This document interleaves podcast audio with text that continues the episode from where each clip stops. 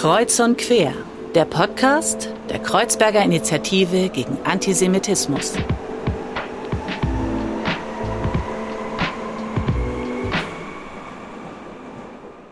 Hallo und herzlich willkommen zu einer neuen Folge von Kreuz und Quer. Mein Name ist Fadel und ich darf euch auch durch die heutige Folge begleiten. Und in dieser Folge wollen wir sprechen über die Arbeit im Auswärtigen Amt, über die International Holocaust Remembrance Alliance und ihre Arbeit. Und wir wollen sprechen über das Thema Antisemitismus, die Arbeit dagegen und wie sich das vielleicht in Deutschland, aber auch international gestaltet. Und ich freue mich total, dass wir einen tollen Gast heute hier im Studio unter 2G-Regeln miteinander äh, haben.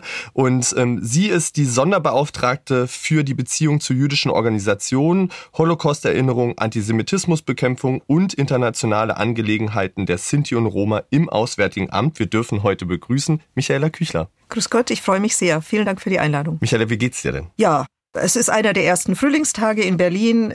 Das äh, verändert das Bewusstsein natürlich äh, sehr und äh, insofern geht's mir sehr gut. Vielen Dank. Total, das nehme ich auch wahr. Ich habe immer so das Gefühl, wenn die Sonne in Berlin rauskommt, ist die Stimmung in dieser Stadt total anders genau. und, und die Leute lächeln mehr und es ist irgendwie, alle sind zugewandter und offener und äh, ich genieße das auch total.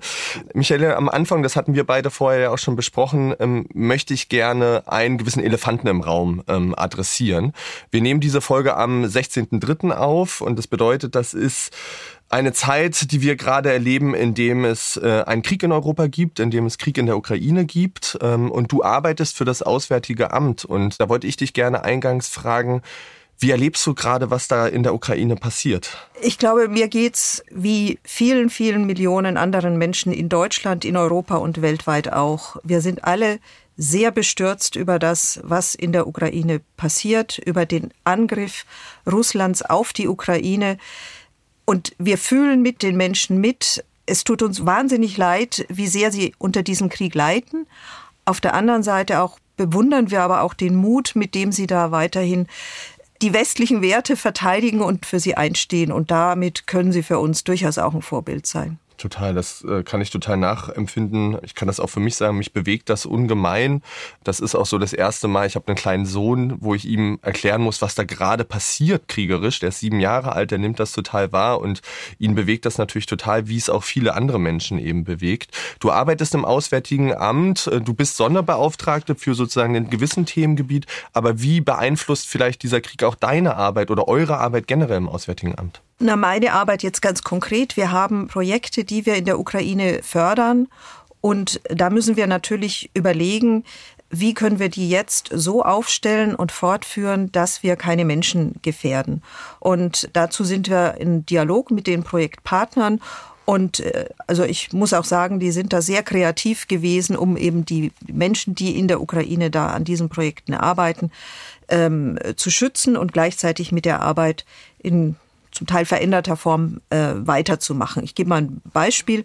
Wir, wir schützen verwaiste jüdische Friedhöfe, weil durch den Holocaust äh, ist ja die Bevölkerung ja fast äh, komplett äh, dezimiert worden in ja. der Ukraine, die jüdische Bevölkerung. Die Friedhöfe sind nicht mehr geschützt und wir haben ein Projekt, in dem wir eben die Umzäunung dieser Friedhöfe teilweise finanzieren.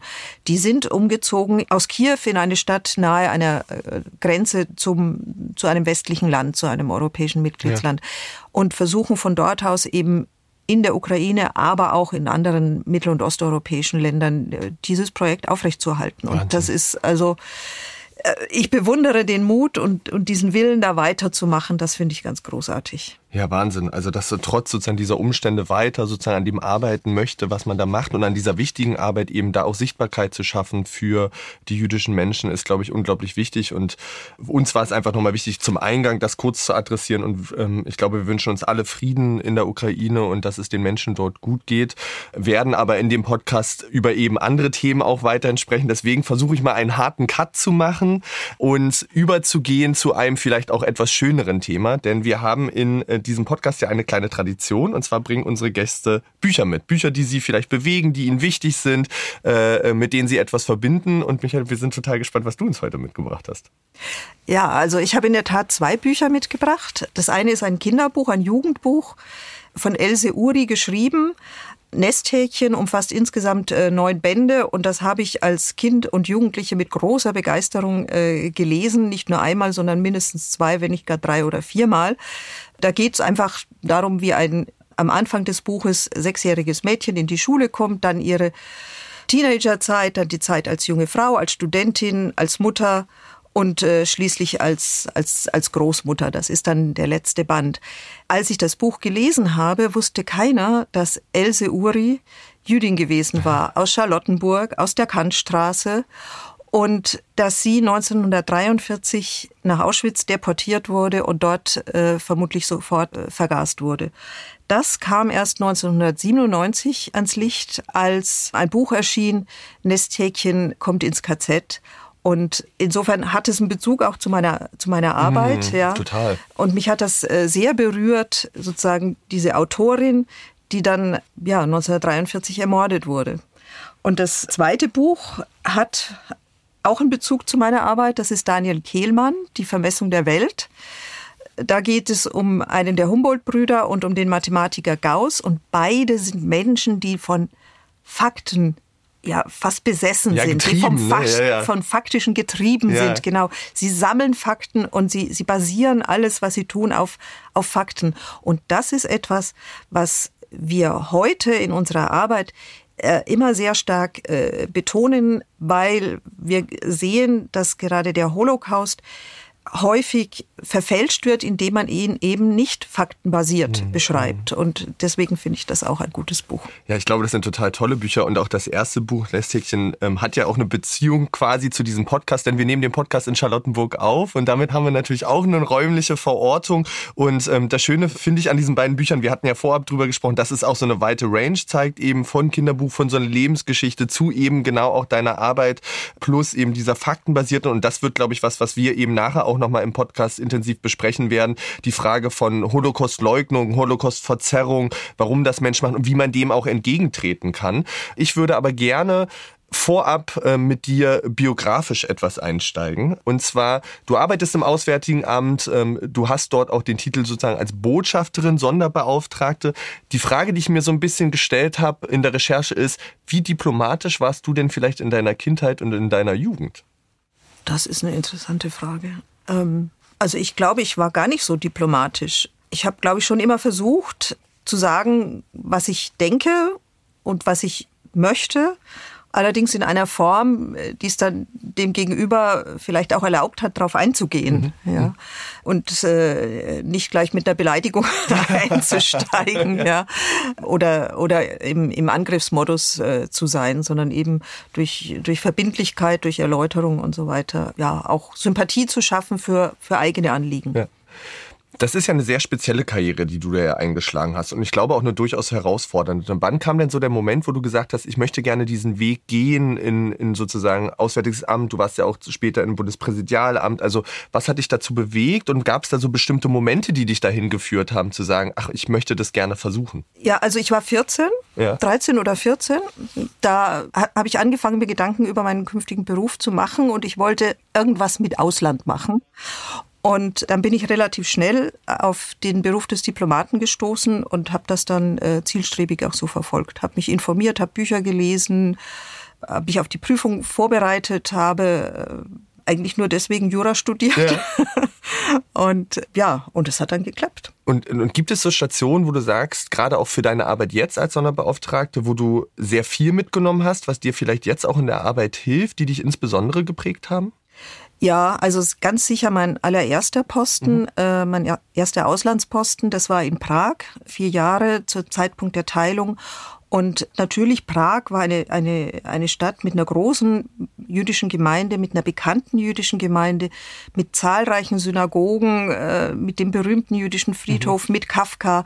Also in, in, insofern bin ich da später immer wieder drauf äh, zurückgekommen. Ich habe auch auf meinen anderen Auslandsposten immer den Kontakt zur jüdischen Gemeinde vor Ort gesucht. Und zu meinem großen Erstaunen wird man da auch als Deutsche immer sehr freundlich aufgenommen. Und dann war auch die Station im, äh, im Bundespräsidialamt. Da habe ich unter anderem für Bundespräsident Gauck äh, gearbeitet, den ja auch diese Themen der deutschen Vergangenheit sehr bewegt haben. Und insofern war ich sehr froh, dass ich ihm da zuarbeiten konnte und mit, mit ihm zusammen da äh, an diesen Themen arbeiten mhm. konnte. Du hast Herrn Gauck schon erwähnt. Ähm, jetzt gerade arbeitest du unter äh, Frau Baerbock. Du hast gerade sozusagen einen Wechsel erlebt und ich glaube, das ist ja auch ein Motiv, das ihr in der Arbeit in diesen verschiedenen Ministerien oder Posten ja öfter erlebt. So ein Wechsel von MinisterInnen, von äh, BundespräsidentInnen. Wie muss man sich das vorstellen, wenn da jetzt jemand Neues kommt und wie ist vielleicht jetzt auch gerade die aktuelle Arbeit? Also wie erlebst du Frau Baerbock auch? Ja, also äh, man bereitet diesen Wechsel, sobald er sich abzeichnet, aufgrund der Koalitionsverhandlungen natürlich vor, indem man Informationen zusammenstellt, die die, die neue äh, politische Führung ähm, aus unserer Sicht ähm, haben sollte. Mhm. Ich erlebe Frau Baerbock als äh, menschlich sehr zugewandt. Mhm. Und auf der politischen Bühne als sehr durchsetzungsfähig. Mhm. Mit klaren Botschaften und klaren Überzeugungen. Also äh, ja, durchaus positiv, sehr Schön. positiv. Wie gesagt, ich hatte es schon gesagt, du hast eben diese Position der Sonderbeauftragten. Da habe ich mich so ein bisschen gefragt, warum gibt es das eigentlich im Auswärtigen Amt? Das ist ja eine Position, die es, glaube ich, seit 2006 gibt im Auswärtigen Amt. Äh, ähm, wie ist die denn entstanden und was ist vielleicht auch der Unterschied zum Antisemitismusbeauftragten in deiner Rolle? Ja, also die Position gibt's deutlich länger. Mhm. Die ist entstanden aus einer äh, aus der OSZE-Mitgliedschaft Deutschlands, also OSZE Organisation für Sicherheit und Zusammenarbeit in Europa mit Sitz in Wien, die jährlich Konferenzen zum Thema Bekämpfung des Antisemitismus ja. veranstaltet. Und als Deutschland da einmal die Präsidentschaft hatte, ist im Anschluss eben an diese Antisemitismuskonferenz, ich meine, es war 1994, diese Position äh, geschaffen worden um international eben an diesem Thema auch weiter dran zu bleiben und auch an dem Thema Holocaust-Erinnerung ja. weiter dran zu bleiben. Als dann im Laufe der äh, Jahrzehnte auch der Völkermord an den Sinti und Roma stärker ins Bewusstsein rückte, kam dann eben auch noch dieses Thema internationale Angelegenheiten der Sinti und Roma dazu. Mhm. Und also der wesentliche Unterschied in der Arbeit ist, ist, ist der, dass wir als Auswärtiges Amt eher ins Ausland gucken ja. und der Antisemitismusbeauftragte eher äh, im Inland tätig ist. Mhm. Und was hat dich denn dazu bewegt oder was hat dich gereizt, diese äh, Rolle einzunehmen? Und was hast du dir vielleicht selber auch als so Ziele gesteckt in dieser Rolle? Ja, also ich finde, wir haben als, als Deutsche eine immerwährende Verpflichtung, an die Verbrechen der nationalsozialistischen Gewaltherrschaft äh, mhm. zu erinnern und das auch nach außen zu dokumentieren. Mhm. Und da wollte ich gerne mit dabei sein. Und äh, deswegen habe ich mich sehr gefreut, dass es für mich möglich war, eben diese, diese Position da zu, mhm. zu bekleiden. Einer so der Milestones, glaube ich, in deiner Arbeit war der Vorsitz für die International Holocaust Remembrance Alliance. Ähm, vielleicht ganz kurz, weil du ja da wirklich als dann sozusagen jemand, der diesen Vorsitz ja mitbekleidet hat, was ist das eigentlich und was ist die Aufgabe der IRA? Ja, also International Holocaust Remembrance Alliance, IRA, ist eine Organisation, die im Jahr 2000 von dem schwedischen Premierminister Persson ins Leben gerufen wurde, damals mit sechs äh, Mitgliedstaaten am Anfang, die sich alle gemeinsam verpflichtet haben, Maßnahmen zu ergreifen, um an den Holocaust mhm. zu erinnern. Die Organisation hat jetzt heute 35 Mitgliedsländer, die meisten in Europa, aber auch einige in Übersee, also vor allen Dingen in Ländern eben, die jüdische Flüchtlinge aufgenommen haben, Australien, Argentinien, USA, Kanada und ansonsten, wie gesagt, meistens in, in Europa. Und die Organisation beschäftigt sich mit dem Themen Holocaustbildung, mit den Themen Antisemitismus, Bekämpfung, mhm. mit dem Völkermord an den Sinti und Roma, mit so ja, praktischen Themen wie Zugang zu Archiven, ja, ganz ja. wichtig. Ja, wenn man also historisch forschen will, dann muss man Zugang zu Archiven haben, mit dem Umgang mit Archivmaterial. Ja, also das sind so die Themen im groben umrissen. Ihr hattet dort den Vorsitz dann zwischen 2020 und 2021. Ähm, das ist ja eine Phase aber auch, wo diese Corona-Pandemie im Prinzip startete und immer stärker wurde und wir merkten, da ist auf einmal was und das wird wahrscheinlich nicht sofort weggehen. Welche Ziele habt ihr euch vielleicht vorher äh, gesetzt, als äh, sozusagen dann im Vorsitz zu sein der IRA und was konntet ihr dann auch umsetzen und wie hat das das vielleicht auch verändert? Also wir hatten uns vorgenommen gehabt, parallel zu der schon 2016 verabschiedeten Arbeitsdefinition Antisemitismus eine Arbeitsdefinition Antiziganismus zu verabschieden. Das ist uns auch geglückt. Ja. Haben wir ungefähr ein Dreivierteljahr drüber verhandelt und dann am 8. Oktober 2020 war es dann soweit, dass alle 34 Mitgliedstaaten der Definition zugestimmt haben. Und das zweite große Thema, das wir in unserer Präsidentschaft verfolgt haben, war das Thema Holocaust-Verfälschung. Mhm. Das hatten wir schon vorher auf der Agenda. Es ist aber durch die Pandemie noch mal viel stärker in den Vordergrund gerückt. Wir haben damals eine globale Taskforce gegen Holocaust-Verfälschung eingerichtet und diese Taskforce arbeitet bis heute und wir merken also an dem, an dem Zuspruch, den die Taskforce und die Ergebnisse, die sie hat, heute, dass das Thema unglaublich relevant ist. Auf nationaler, auf internationaler Ebene. Ich will nur ein Beispiel geben. Im Januar, ähm, am Tag der des 80. Jahrestags der Wannsee-Konferenz mhm. haben die Vereinten Nationen eine Resolution zum Thema Holocaust-Leugnung und Holocaust-Verfälschung verabschiedet. Und sie haben dabei ausdrücklich die Arbeit der IRA in diesem Bereich gewürdigt. Da merkt man also, dieses Thema ist wirklich international äh, wichtig geworden, leider. Mhm.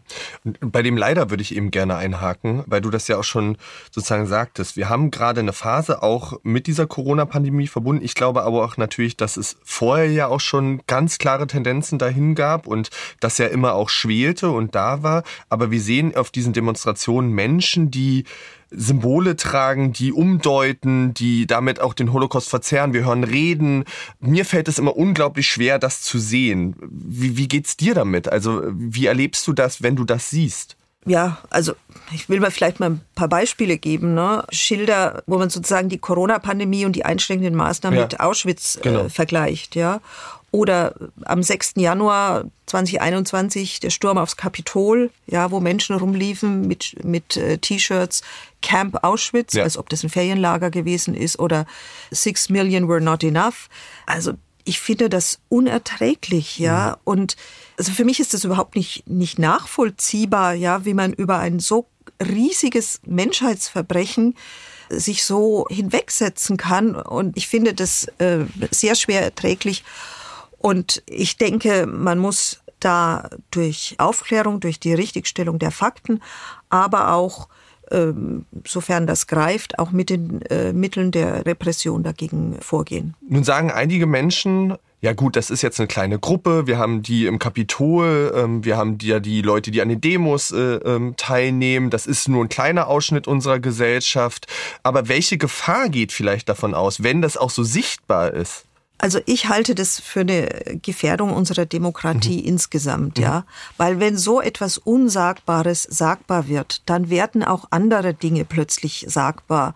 Und äh, dann sind wir bei Ausgrenzungen und Spaltungen angelangt und ich, ich halte das für wirklich demokratiegefährdend. Wir beobachten ja auch beim Antisemitismus, dass Dinge, die vor zehn Jahren noch nicht sagbar waren, die die Leute aber vielleicht gedacht haben oder ganz sicher auch gedacht haben, aber sie haben sie nicht ausgesprochen, sind heute plötzlich ja, fast Mainstream. Ja. Und das, das vergiftet das politische Klima und es gefährdet letztlich liberale Demokratien. Heißt das aber vielleicht auch im Umkehrschluss, dass wir aus dieser Geschichte vielleicht als Gesellschaft nicht ausreichend gelernt haben und wir an der Form von Erinnerung, an der Form von Aufklärung auch arbeiten müssen? Also die meisten Menschen, mit denen ich zu tun habe, sind sich der deutschen Geschichte und dieses Massenverbrechens mhm. sehr wohl bewusst und sie ziehen daraus auch die richtigen Folgerungen. Also das ist sozusagen der positive Aspekt. Mhm. Aber es muss es muss in jeder Generation erneut wieder gelernt werden über diese Geschichte. Ich bin sogar der Meinung, dass das so eine Art lebenslanges Lernen sein muss. Es kann nicht sein, dass das nur auf die Schule beschränkt ist, sondern es muss auch noch mal Thema sein im, im, im Studium, in der Ausbildung, auch in der Ausbildung und auch zu späteren Zeitpunkten sollte man sich damit äh, noch mal auseinandersetzen. Wenn man sagt, jede Generation muss das neu lernen, dann muss man natürlich bei den Formen auch für die für jede Generation ähm, angepassten Formen ähm, finden für, für, für, das, für das Lernen über den Holocaust. Ich glaube, das ist eben auch total wichtig, weil das ist auch das, was wir erleben. Wir erleben ja eine, auch eine zunehmend diversere Gesellschaft und das bedeutet auch, wir müssen diese Narrativen dieser diversen Gesellschaft, die ja eine unterschiedliche Verwebung, vielleicht auch Kontinuitäten erlebt haben, was den Holocaust, was den Nationalsozialismus angeht, aufgreifen können, um eben dort vielleicht auch neue Ankerpunkte zu setzen. Und ich finde das total toll, was du sagst, dass das ein lebenslanges lebenslanges Lernen ist, weil das auch das ist, was wir versuchen, was auch zum Beispiel das Kompetenznetzwerk Antisemitismus ja versucht, verschiedene Zielgruppen eben mitzunehmen und ihr ja auch versucht in eurer Arbeit, um eben nicht zu sagen, das ist ein Thema nur für Schule und dann ist vielleicht auch Schluss und aber vielleicht das Thema Schule ist äh, trotzdem ganz spannend. Wie hast du denn selber im Schulkontext das Thema Holocaust, Nationalsozialismus erzählt? Hast du da positive Erfahrungen gemacht oder war das eher ein Seitenthema? Naja, das war ja in den 70er Jahren, da war das noch nicht so ausgeprägt. Also im Wesentlichen bestand der Unterricht über den Holocaust darin, dass wir ähm, in den Keller der Schule geführt wurden. Da gab es den Filmraum und da wurde uns der Film bei Nacht und Nebel mhm. gezeigt. Ich kann mich nicht erinnern, dass wir hinterher darüber gesprochen haben. Und das war es dann im Wesentlichen. Für, für mich wie für viele andere Deutsche meiner Generation oder auch noch ein bisschen jünger war 1979 ein entscheidendes mhm. Jahr. 1979 wurde eben diese Miniserie, vier Teile waren das Holocaust, ausgestrahlt. Das war das erste Mal, dass eigentlich das Wort Holocaust auch im ja. Deutschen auftauchte. Und das hat zu einem großen Erstaunen, Erschrecken und, und Umdenken geführt. Also die Millionen, die diese Serie gesehen haben, haben mitgefühlt mit dieser ja, durchschnittlichen deutschen Familie und ihrem, und ihrem Schicksal. Das waren plötzlich nicht mehr abstrakte Zahlen, sondern das war eine konkrete Familie, die da, die da gezeigt wurde. Und äh, daraufhin hat sich, glaube ich, auch im, im Unterricht äh, sehr viel getan. Bei meinen Kindern war es beispielsweise auch schon so, dass sie mit Überlebenden haben mhm. sprechen können, mhm. die in die Schulklasse gekommen sind. Und ich habe gemerkt, das hat die also sehr, sehr, sehr beeindruckt. Ja, also auch die Möglichkeit, dann da Fragen zu stellen das vergessen die ihr Leben lang nicht. Ja, da habe ich sofort Gänsehaut, ähm, weil ich die Erfahrung mhm. auch schon machen durfte und ähm, das sich wirklich tief bei mir eingraviert hat, das muss ich wirklich so sagen. Und das ist auch immer, finde ich, ein, manchmal auch ein komisches Gefühl, weil man natürlich dort eine Erfahrung schafft, die auf dem Leid dieser Menschen natürlich basiert. Aber es ist trotzdem, glaube ich, super wichtig, sich damit auseinanderzusetzen und auch diese Erfahrung zu machen, wenn man kann, ähm, weil das das nochmal anders auch greifbar macht und eben auch, wie du sagst, mit dieser Serie persönlich greifbar macht und eben auch mit Menschen verbindet und nicht mit so einer abstrakten Masse. Und das äh, finde ich, fand ich unglaublich eindrücklich. Du hast schon so ein bisschen was zu IRA gesagt und da möchte ich gerne nochmal ganz kurz hinkommen. Und zwar ist das ein internationales Gremium. Das sind eben jetzt 35 Mitgliedstaaten. Du hast erzählt, im Vorsitz habt ihr euch, habt ihr dran gearbeitet, an dieser Arbeitsdefinition für ähm, sozusagen die Ausgrenzung von Sinti und Roma. Wie muss ich mir das vorstellen, wenn da 35 Staaten miteinander ins Gespräch kommen? Ähm, wie funktioniert das? Wie einigt man sich dann da eigentlich auf etwas? Naja, erst macht man mal einen Textvorschlag. Ja. und so simpel ist es manchmal. Ja, ja, ja. ja also man, man geht natürlich, also man muss dazu sagen, unsere Präsidentschaft war vollständig digital. Ja, krass, ja. Wir hatten kein einziges Treffen, das in Personam stattfand. Und das hat vielleicht sogar geholfen, mhm. weil wir unsere Treffen dann eben digital machten und wir hatten aber nicht nur den Bildschirm, sondern auch immer den Chat im Blick. Und im Chat haben sich dann die Leute dann auch geäußert und haben Unterstützung oder Ablehnung signalisiert. In den allermeisten Fällen zum Glück Unterstützung. Und das hat dann so ein bisschen auch dazu geführt, dass da so eine Dynamik entstanden mhm. ist, ja, die positiv war. Und ähm, also ich muss sagen, es bestand von Anfang an eine Übereinstimmung darüber, dass man das machen mhm. möchte. Mhm. Die Themen, über die man diskutiert hat, waren sozusagen, wie formuliert man das, wie bringt man einzelne Formulierungen über. Äh, für manche Länder war es zum Beispiel schwierig, von Antiziganismus zu sprechen, mhm. beziehungsweise im Englischen Anti-Gypsyism weil das bei denen eben sehr negativ konnotiert ist. Dann, ja. Und deswegen heißt die Definition auch Antiziganismus, Schrägstrich Anti-Roma-Rassismus äh, oder Diskriminierung, Anti-Roma-Diskriminierung. Aber das sind dann sozusagen Dinge, über die diskutiert man. Ich muss sagen, wir haben ein paar Sondersitzungen abhalten müssen, bis mhm. wir es dann endlich, bis wir es dann durch hatten. Aber doch nach einem halben Jahr war es, da, war es dann soweit, dass wir mhm. das äh, geschafft hatten. Und wie gesagt, das ist ein internationales Gremium. Warum ist es vielleicht wichtig, sich auch nicht nur auf, im nationalen Kontext, sondern auch international zu diesen Themen zu verständigen? Also was bringt das beispielsweise äh, dem nationalen Kontext? Was nimmst du da mit und was können wir da auch mitnehmen? Naja, der Holocaust war international mhm. oder europäisch auf jeden Fall, hat alle europäischen Länder erfasst. Und dementsprechend muss dann auch sozusagen die Beschäftigung mit dem Holocaust äh, international äh, sein. Und jedes Land hat andere Erfahrungen damit gemacht. Jedes Land ist unterschiedlich weit fortgeschritten in der mhm. Beschäftigung mhm. mit dem Holocaust. In jedem Land gibt es unterschiedliche Vorschriften darüber, ob der Holocaust, ob der Unterricht über den Holocaust äh, Pflichtfach in der Schule ja. ist oder überhaupt in der Schule angeboten wird. Und der Austausch darüber führt dann eben dazu, dass in einzelnen Ländern unterschiedliche äh, Fortschritte in dem Bereich gemacht werden. Es gibt auch noch dieses Instrument der der Länderberichte. Mhm. In äh, regelmäßigen äh, Abschnitten berichten die Länder darüber, wie sie mit dem Thema im eigenen Land äh, umgehen. Das wird begutachtet. Und auch das führt in der Regel dann dazu, dass sich eben äh, Regierungen, wissenschaftliche Einrichtungen und so weiter damit äh, beschäftigen und äh, man zu neuen Erkenntnissen gelangt. Und ich glaube eben, genau das ist ja auch was Wichtiges, diese unterschiedlichen auch Perspektiven auf diese Thematiken, von denen wir ja auch unglaublich lernen können. Und ich finde eben ein tolles Beispiel ist das Handbook, ähm, das sozusagen rund um äh, die Definition zu Antisemitismus rauskam, das auch Grundlage unserer Arbeit beispielsweise ist und das ja auch dann äh, diese IRA-Definition zu Antisemitismus vom Bundestag verabschiedet wurde und, und was ich total spannend fand, ähm, von auch ganz vielen zum Beispiel großen Sportvereinen, Bundesliga-Vereine haben die mit äh, verabschiedet, aber auch Betriebe Betriebe, Firmen. Ähm, was setzt das denn vielleicht für Signale auch in Gesellschaft, wenn der Bundestag, wenn aber eben auch so Leuchtturmvereine für viele Menschen, Bundesliga-Vereine, solch eine Definition annehmen, die dort in so einem Gremium erarbeitet wird? Also es heißt, dass alle diese Institutionen, die du genannt hast, ja. dass sie sich mindestens einmal, aber wahrscheinlich häufiger, ja, mit dem Thema Antisemitismus beschäftigt haben. Sie haben darüber nachgedacht, Sie haben festgestellt, da, da gibt es ein gesellschaftliches Problem. Sie haben darüber nachgedacht, wie kann man mit dem Problem umgehen. Und Sie haben sich für diese Definition entschieden. Und in der Regel wird das in den Betrieben auch noch nachgearbeitet. Also das ist jetzt nicht irgendwie so, also da plädiere ich auch immer dafür, ne, die Annahme allein ist wichtig, mhm. aber man muss auch immer wieder dran erinnern und äh, entsprechend unter den Mitarbeiterinnen und Mitarbeitern damit arbeiten. Und ähm, ja, es schafft ein Bewusstsein äh, für, ein, für ein gesellschaftliches äh, Problem. Und das ist ja im Grunde genommen das, was auch die IRA-Arbeitsdefinition machen möchte. Sie möchte Bewusstsein schaffen für äh, eine, für, für Jüdinnen und Juden schwierige mhm. und zum Teil gefährliche Situation. Mhm. Mhm. Gleichzeitig, und ähm, das nehmen wir auch wahr, gibt es um diese Definition natürlich auch Diskussionen und Debatten. Es gibt sozusagen einen zweiten Versuch von der Definition, und zwar die Jerusalem Declaration on Antisemitism, die sich zum Ziel gesetzt hat, ähm, die geführten Lücken der AutorInnen, die sie sehen in der IRA Definition, aufzugreifen, zu vertiefen.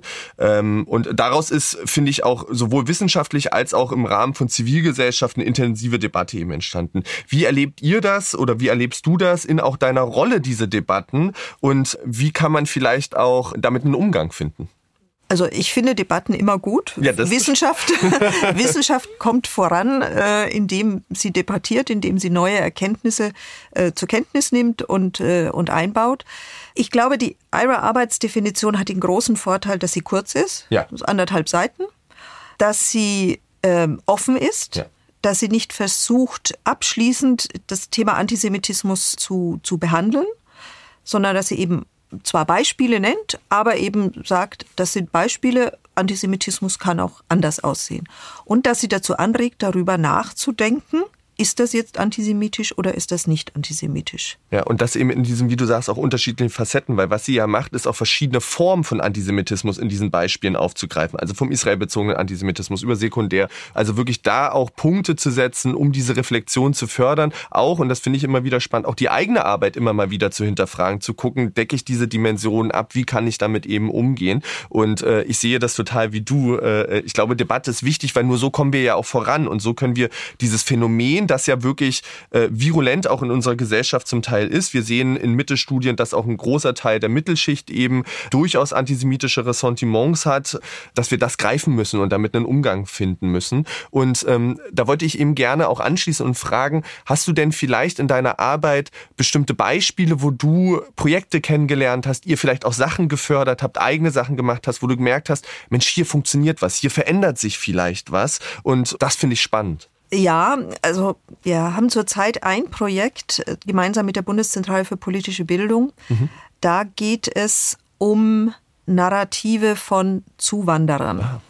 Wir haben die Projektergebnisse noch nicht. Mhm. Die werden am Ende des Jahres äh, vorgestellt werden und ich bin sehr gespannt darauf, was ja die Projektpartner da, da gefunden haben. Also ich kann mir auch durchaus vorstellen, dass es da vielleicht Überraschungen geben wird, dass man vielleicht davon ausgeht, dass Zuwanderer äh, per se, mhm. vor allem wenn sie aus dem arabischen Raum kommen, ja, per se mit antisemitischen Vorurteilen äh, kommen. Aber lassen wir uns überraschen, was, was, dabei, äh, was dabei herauskommt. Und da sind wir wieder bei dem Thema, was wir vorhin ja auch hatten, ne? diese unterschiedlichen Narrative, diese Geschichten und auch die Diversität der Gesellschaft aufzugreifen, um eben da auch zu gucken, welche Bilder sind da, wie können wir damit umgehen. Deswegen, ich glaube, ist das total wichtig und total toll, dass ihr das eben macht und damit ja auch uns als dann die Pädagogen Hinweisen geben könnt, ne? Äh, wo muss man vielleicht auch andocken. Das finde ich total spannend und ist auch eben Teil unserer Arbeit. Wir haben schon so ein bisschen über eine Gruppe gesprochen, die oft auch, finde ich, ist vielleicht auch mein subjektives Gefühl, im kollektiven Gedächtnis ein Stück weit untergeht. Und das sind eben Sinti und Roma. Du hattest selber auch schon gesagt, diese Aufarbeitung, auch das Leid, das die Menschen erfahren haben, hat erst sehr spät eingesetzt und das Bewusstsein dafür. Warum glaubst du, ist das, dass wir sehr spät erst das versucht haben zu betrachten, zu greifen und diese Menschen auch vielleicht einen Raum gegeben haben, ihre Geschichten erzählen zu können? Gegen Sinti und Roma gab es eine lange Tradition einer ausgrenzenden Politik. Und die Verfolgung der, der Sinti und Roma im Nationalsozialismus war, jedenfalls was den deutschsprachigen Raum angeht, relativ einfach, weil es vorher schon Register gab, mhm. Namenslisten gab und, und starke Kontrolle dieser Minderheit, so dass man da einfach nur noch drauf zurückgreifen musste. Und man hat nach dem Krieg eigentlich nahtlos angeschlossen an diese schlechte Tradition, ja. äh, indem man Sinti und Roma weiter aus, ausgegrenzt hat. Ja, ich will mal ein Beispiel geben, das ich gelesen habe. Also es gab das Bestreben, Sinti und Roma sollten sesshaft werden. Dann sind sie in eine Gemeinde gekommen, wollten sich dort niederlassen und die Gemeinde hat nach zwei Tagen sie des Platzes verwiesen, mhm. ja, und so sind sie weitergezogen. Ja, es ist eine sehr kleine Minderheit in Deutschland, die, die, die, die Sinti und Roma. Äh, das mag vielleicht damit äh, dazu beigetragen haben. Innerhalb Europas sind sie die größte ja, das Minderheit. Das darf man eben nicht vergessen. Ne? Das geht ja, auch immer unter. Ja. Genau. Ähm, in Deutschland sind sie relativ äh, klein. Und es ist meines Erachtens dem Zentralrat der Sinti und Roma und der Bürgerrechtsbewegung um Romani Rose zu verdanken, dass tatsächlich für dieses äh, Thema sehr viel mehr Aufmerksamkeit äh, geschaffen wurde, das ja dann auch gemündet ist in das Denkmal im Tiergarten zur Erinnerung an den Völkermord relativ spät, aber es ist jetzt äh, da und es wird auch regelmäßig dort eben äh, an diesen Völkermord gedacht. Wir haben eben jetzt auch, du hattest schon so ein paar Institutionen und Menschen gesagt, die sich damit auseinandergesetzt haben oder versucht haben, das ins Bewusstsein zu rufen. Es gibt jetzt mittlerweile auch ein Kompetenznetzwerk Antiziganismus, ähm, wo sozusagen verschiedene Organisationen zusammenarbeiten, um eben dort auch ähm, zu sensibilisieren und Bewusstsein zu schaffen, auch pädagogisch zu arbeiten.